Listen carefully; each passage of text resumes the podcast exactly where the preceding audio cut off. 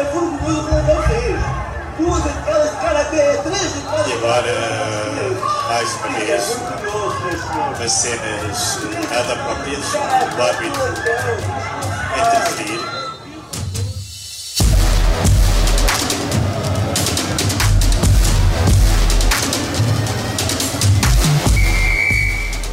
Sim, foi mesmo vergonhoso o que se viu no jogo entre o Marinhais e o Espinheirense da 2 Divisão Distrital de Santarém, onde jogadores da equipa da casa agrediram adversários e começaram uma cena de pancadaria medieval no relevado. O guarda-redes do Marinhais foi quem deu o primeiro. Pontapé é mais um exemplo do que nunca se deveria ver no futebol, ou onde quer que seja. Mas no dia seguinte retratou-se, pediu desculpa do fundo do coração, disse que foi uma atitude inadmissível e um tipo de comportamento que não é tolerável nem no futebol nem na sociedade. Eu sou o Diogo Pombo, comigo está o Duarte Gomes e arrancamos este episódio a falar sobre o que certamente não foi culpa do árbitro, pelo que se viu no vídeo deste tal jogo. Não foi. E e é sempre culpa de alguém, nomeadamente de um contexto. Eu já não vou sequer ao, ao agressor em si. O próprio teve a dignidade, e é preciso sublinhá-la, não é fácil nos dias que correm, Que é muito raro, sim. que é muito raro, de assumi-la com uma frontalidade, obviamente, que também não tinha muita margem para fazer o oposto. Mas poderia ter optado pelo silêncio ou pela desculpabilização do que foi provocado, aquela velha história. ah, e quer o jogador, quer o próprio clube, demarcaram-se completamente disto. Tiveram uma atitude de pessoas grandes, ah, dignas, um, e, e, portanto fizeram aquilo que se esperava perante aquilo que as imagens mostram, que é muito feio. E nós podemos continuar a olhar, lá, lá está o Diogo, para a espuma, que é isto vai sempre acontecendo aqui além. Deixa-me recordar que este fim de semana também, num jogo de júniores no Distrital do Porto, entre o Valonguense e o Sobrado, houve oito expulsões por aquilo que foi uma autêntica batalha em campo, uma batalha campal. Entre os jogadores, não envolveu árbitros, portanto, mais uma vez aqui, nem sempre o árbitro é a vítima do- da violência, é muitas vezes, não é? É lá que se descarrega a raiva muitas vezes, mas também entre os jogadores e até às vezes envolvendo treinadores. Ah, e voltamos a ter que centrar a questão na questão de fundo, que é o que é que se pode fazer para isto acabar? Porquê é que isto continua a acontecer, não é? Ainda há pouco tempo tínhamos visto que os ingleses tiveram uma iniciativa fantástica. Eles têm sempre iniciativas fantásticas, andam sempre muito à frente, eles querem muito preservar o produto que têm porque sabem o valor que ele tem. E também vem de um lugar eh, mau, porque há décadas eles tinham Tinham problemas gravíssimos. pancadaria semana sim, semana sim. pancadarias, mortes trágicas em estádios e inclusive os clubes banidos de atuarem nas competições europeias.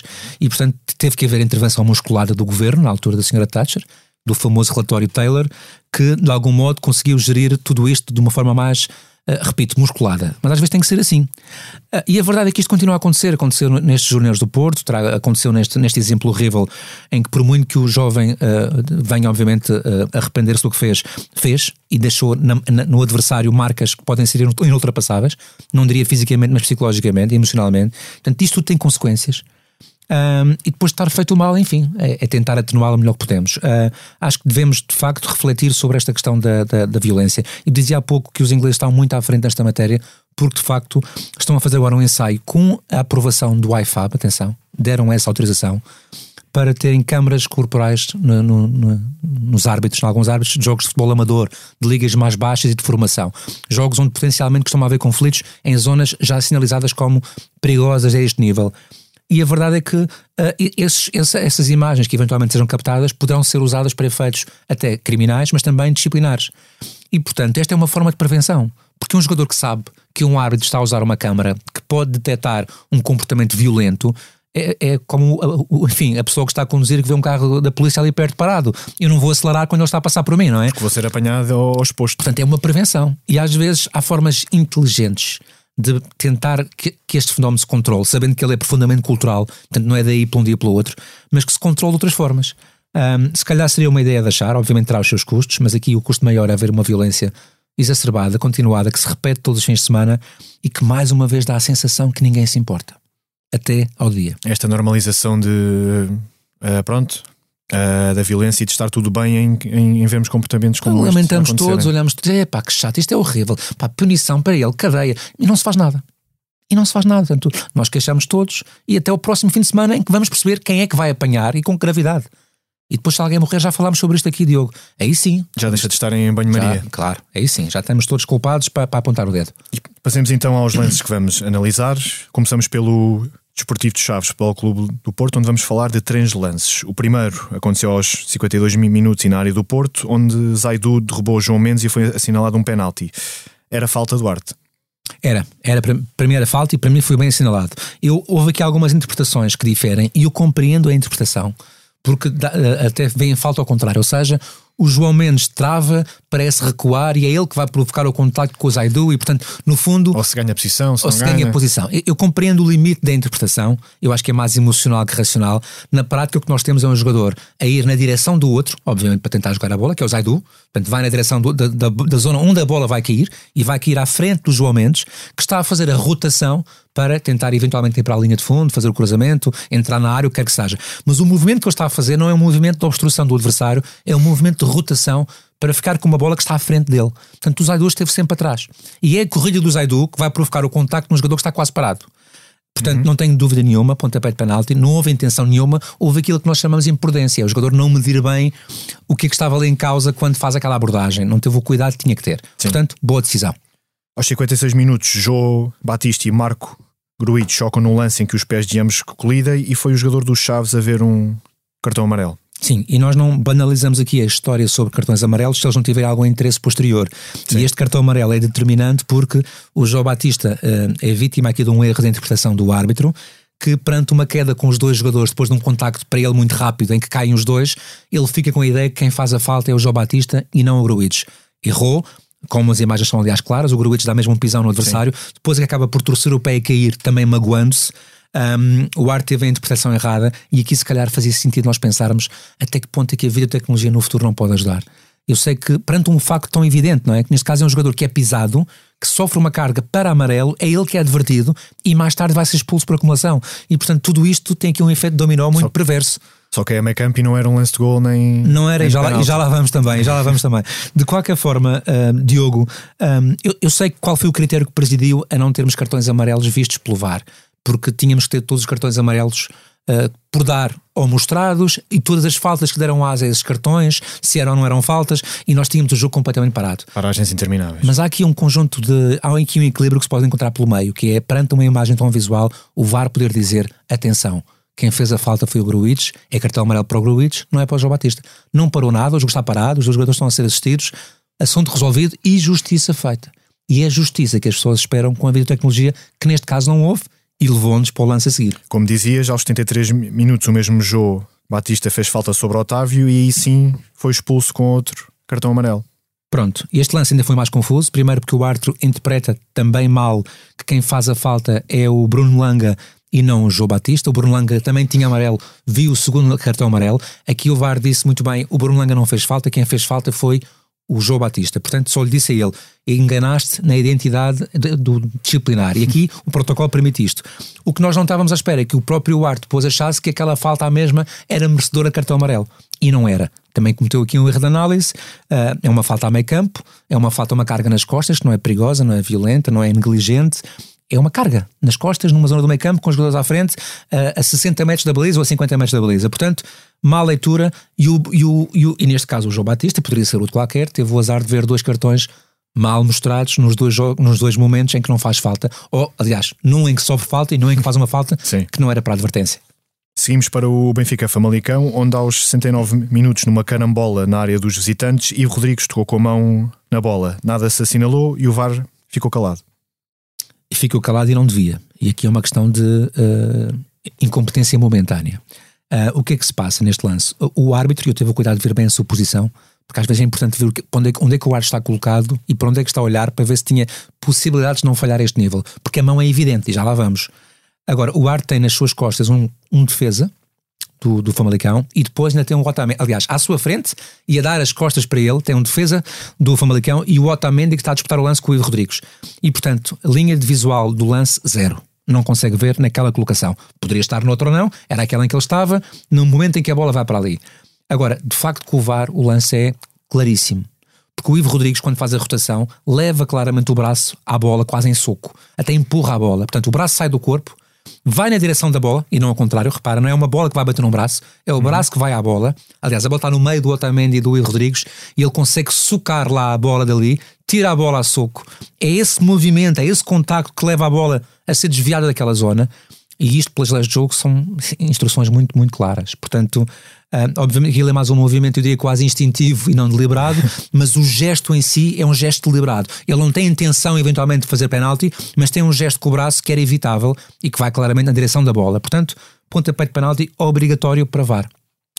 E chegamos ao Portimonense Sporting, onde aos 39 minutos, num lance em que só olhou para a bola, o Atará balroou num Santos na área, o árbitro uh, primeiro uh, marcou falta e só depois penalti por o VAR e indicou. Certo, aqui tudo certo em termos de decisão da equipa de arbitragem, o que é ótimo. O Atará foi de facto muito negligente na abordagem, tenta jogar a bola, como ela vem por alto, levanta o pé, levanta o, todo o corpo na direção do Nuno Santos. Nem se percebe que ele estava lá. Como tu, exatamente, como tu disseste bem, a balroou. A questão aqui é que antes de balroá-lo, ao aterrar, digamos assim, depois do sal que dá, o primeiro pé que cai é o pé sobre o pé do. Há um pisão sobre o pé do Nuno Santos que está claramente dentro da área. Depois, sim, o resto do corpo cai para fora da área com o Nuno Santos. É perfeitamente compreensível que o Ar tenha pensado que o contacto fosse fora da área. Assim pareceu, até porque o Nuno está fora da área, tem o pé dentro, curiosamente, o pé que é pisado, daí o penalti. Uhum. Mas o mais interessante desta situação, e que, serve para explicar às pessoas, é que uh, o, VAR, o Ar tracatou a decisão do VAR sem ir ao ecrã, o que não é muito habitual. Só é habitual, por exemplo, nos casos de fora de jogo, nós estamos habituados a verem que há um gol anulado e o árbitro não vai ver a imagem. Porquê que isto acontece? Porque tudo que são situações de dentro ou fora da área, ou seja, possível falta para penalti ou para livre direto no limite dentro ou fora, são decisões consideradas factuais. Há uma linha, ou é dentro ou é fora. E o que o VAR disser vale como lei, no fundo, não é? Claro uhum. que o ART tem, em última instância, a possibilidade de negar, porque o ART é, que é o chefe de equipa. Mas perante uma instrução de alguém que tem uma imagem clara, diz: não, a falta é claramente dentro, escusamos de perder tempo, de fazer as pessoas perderem tempo, de queimarmos tempo de jogo e dinâmica de jogo ser uh, uh, esbatida, porque de facto isto é factual. E foi. E o árbitro confia, no fundo. Confia e está protocolarmente obrigado a isso. Portanto, neste tipo de lances, de bola dentro ou fora, quer do campo, quer da, da área, nunca é para o Iracan. Tudo certo. Entramos assim a jogar no nosso tempo de compensação. Para o Duarte recordar uma história das suas aventuras com o Pito, do qual se lembrou ao ver o Penafiel Oliveirense este fim de semana, onde foi validado um gol após um remate que fez a bola bater no poste e não entrar na baliza. É verdade. Um, eu, eu, tive muitas situações assim enquanto árbitro, uh, de, no limite, de, de bola dentro-fora, em que, regra geral, não havendo videotecnologia, e é bom que as pessoas percebam que o contexto aqui de, de tempo temporal é outro, uh, o que havia era claramente a, a, sorte de ter ou não o árbitro assistente bem colocado para avaliar se a bola de facto entrou ou não. E que tinha a certeza do que tinha visto. Certo, por exemplo, ajuda. num pontapé de canto ou numa bola parada, geralmente ele pode estar mais perto da linha de baliza, da bandeirola neste caso, que é aquele percurso que o árbitro assistente faz, e consegue ter uma melhor perspectiva, embora basta às vezes um ou dois metros mais para dentro do campo, para incorrer logo no chamado erro de paralaxe, não é? Ver aquilo de forma enviesada. Uh, mas quando há um remate à baliza de longe, por exemplo, em que ele está a acompanhar o remate ou o penúltimo defensor a 30 metros, é impossível, humanamente impossível, garantir que uma bola entra ou não. Um, e era bom que as pessoas se lembrassem disso muitas vezes, porque de facto há este fator humano que limita. Muitas vezes nem a própria videotecnologia ajuda, porque só a linha tecnológica de gol é que consegue resolver lances que são absolutamente milimétricos. Recordando, a bola só entra quando está totalmente dentro da baliza, totalmente, todo o seu perímetro, que são 68 a 70 centímetros. No jogo em apreço, foi um jogo com, de boa memória para mim, foi o Sporting Manchester, na inauguração do estádio de Alvalade, em 2003. Que tive o prazer de arbitrar e de ver o nosso Cristiano Ronaldo fazer aquela exibição fantástica que o levou, dizem que ao intervalo logo, fazer as malas, a fazer as malas para Manchester.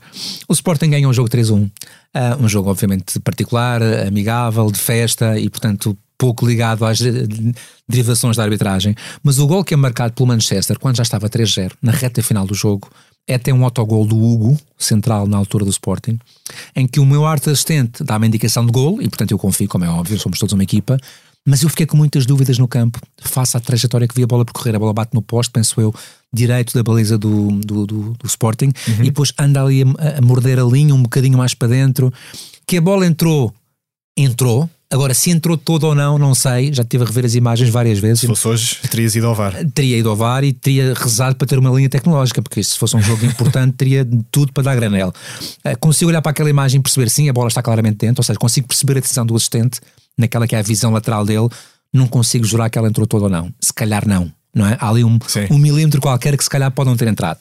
Isto para dizer o quê? Lances dificílimos e voltamos a ver este fim de semana um erro da equipa de arbitragem que infelizmente não tem o apoio ainda da videotecnologia digo ainda porque vai ter na próxima época, felizmente, e que eventualmente podia ajudar neste lance se tivesse câmaras enfiadas no, enquadramento da baliza e dos postes. A bola é cabeceada e estamos a falar daqueles minutos dramáticos, 90 e tal minutos, estava 0-1 e é o gol do empate do Penafiel, em casa com o Oliveirense. E o jogador do Penafiel cabeceia a bola, um belo cabeceamento, bola oposto. Penso que o guarda-redes, quando estica, ainda consegue resvalar ali a bola na luva. Parece sim. A bola claramente não entra na baliza. Há ali uma percepção errada de que a bola entrou. Conseguiu-se ver uma coisa que não aconteceu, que é uma coisa chata para os árbitros.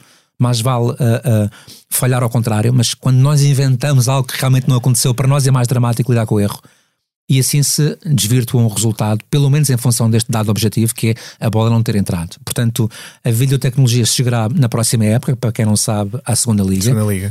A Federação e a Liga já o anunciaram em setembro do ano passado, apesar de ter algumas limitações, até porque os estádios também têm limitações. Só vão ter 4 a 6 câmaras e a beber de um só sinal, mas é o possível face às instalações que existem. E é melhor do que não ter nada. E é muito melhor do que não ter nada. E terá sempre a linha do fora de jogo, o avanço é ótimo, é um excelente passo para o futebol e este jogo se calhar mostrou porquê. Claro que aqui o ideal era a tal goal line technology, mas uh, estamos a falar de outro estamos a falar de outros valores outros dinheiros. com muito, muito custo e com um benefício que é escasso, de facto acontece poucas vezes. E assim chegamos ao fim de mais um A Culpa é do Árbitro, a sonoplastia da Salomé Rita. Nós ficamos por aqui, obrigado por nos ouvirem e para a semana cá estaremos. Até para a semana.